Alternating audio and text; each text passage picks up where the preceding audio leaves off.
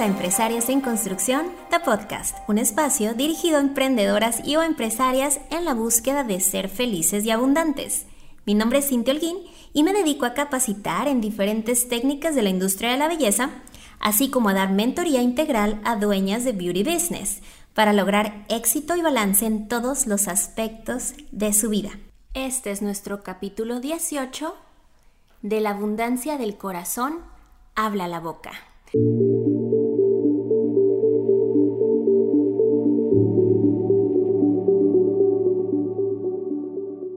Hola, ¿cómo están? Bienvenidos otra vez a Empresarias en Construcción, The Podcast. Aquí como cada martes en este nuestro espacio. No quiero comenzar sin antes agradecerte por tu tiempo, por tu preferencia, por tus recomendaciones y por toda la participación que haces día con día en las historias de Instagram, Cynthia Browse, para que este podcast se lleve a cabo. Oh my god, estoy en nueva oficina, todavía está como pelona de que, bueno, las que han visto mis historias se han dado cuenta que estoy en plena mudanza, aquí estoy sin internet, no encontraba el micrófono y no sabía cómo les iba a grabar este podcast. Pero repito, este es un compromiso contigo, pero también es un compromiso conmigo. Entonces, una de las grandes cosas que pasaron esta semana, además de la mudanza, fue, como saben, o para los que no saben, yo me dedico a dar entrenamientos en el área de micropigmentación, específicamente en cejas, y hay un foro mundial donde están todos los micropigmentadores de, pues, del mundo. Aquí es donde compartimos tips, donde hacemos comunidad. Y una de mis alumnas tuvo como, como una interacción o como una situación desagradable en este foro esta semana y de ahí nace este podcast. Ella, recién graduada, acaba de recibir su logotipo de identificación como artista Latin Browse. Agarra una foto vieja de antes de graduarse, le monta el logo y la sube al foro diciendo lo feliz que estaba por ser artista de Latin Browse y además diciendo o escribiendo una frase que decía sin miedo al éxito. Ella esperaba tener soporte, esperaba tener aliento, palabras de aliento de esas personas que al igual que ella comenzaron de algún lugar y saben lo difícil que es no solamente hacer cejas, sino emprender, sino salir de tu zona de confort.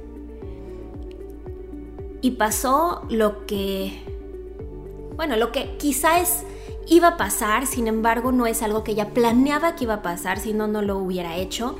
Y es que tuvo tantos comentarios tan feos, tan dolorosos, tan, tan feos, esa es la palabra.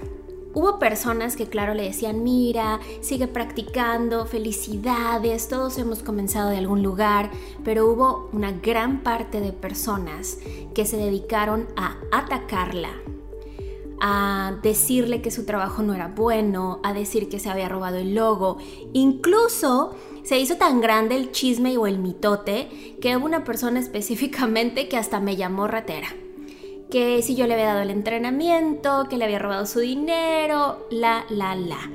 Todo mundo encontró ese, en ese espacio, en esa plataforma, la manera de sacar sus frustraciones o sus bendiciones, porque nadie da lo que no tiene. Y fue ahí donde dije, híjole, qué difícil es emprender, porque cuando emprendemos no solamente son tus propios miedos o tus propias voces que te dicen, oye, ¿y qué si no la haces? Oye, ¿y qué si fracasas? Oye, ¿y qué si esto? Es el círculo. El círculo de personas que nos acompañan que siempre en lugar de estar diciéndonos cosas pues positivas, nos están diciendo cosas negativas.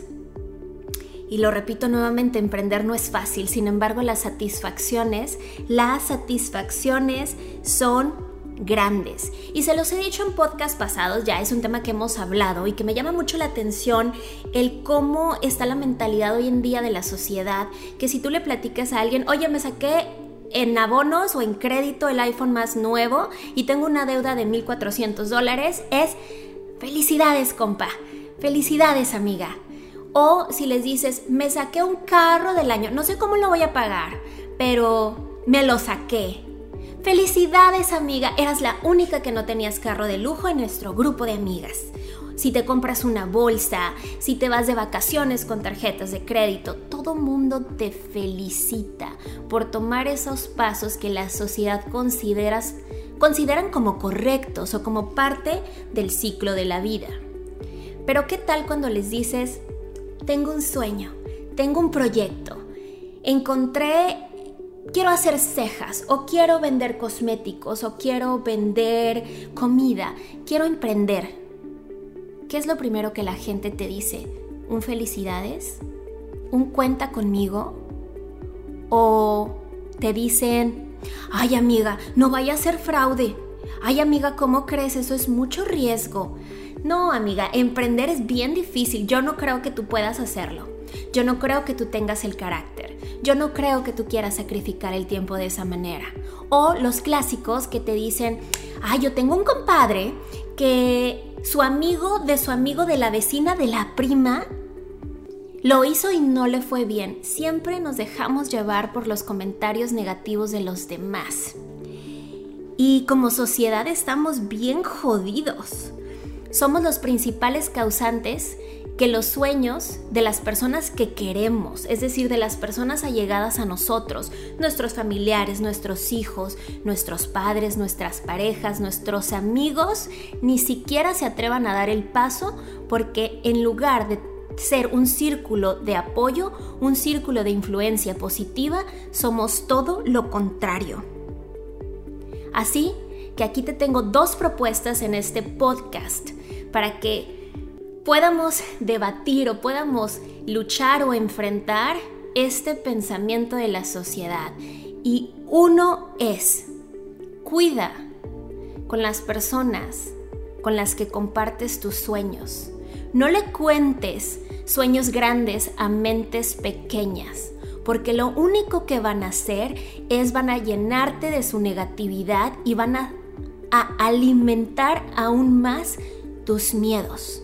Y dos, comienza contigo. No podemos cambiar a los demás, pero sí podemos comenzar a realizar un cambio en casa. ¿A qué me refiero con esto?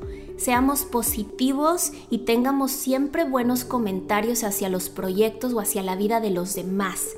Si no tenemos nada bueno que decir, calla, calla. Las palabras son poderosas y las palabras destruyen más sueños que incluso las crisis económicas. Sé esa persona que siempre está felicitando, alentando y siempre dando consejos positivos a aquellos valientes que se atreven a seguir y a luchar por sus sueños. Repito, las palabras las palabras son bien poderosas, úsalas de manera adecuada, porque de la abundancia del corazón habla la boca. Te mando un abrazo, Cintia.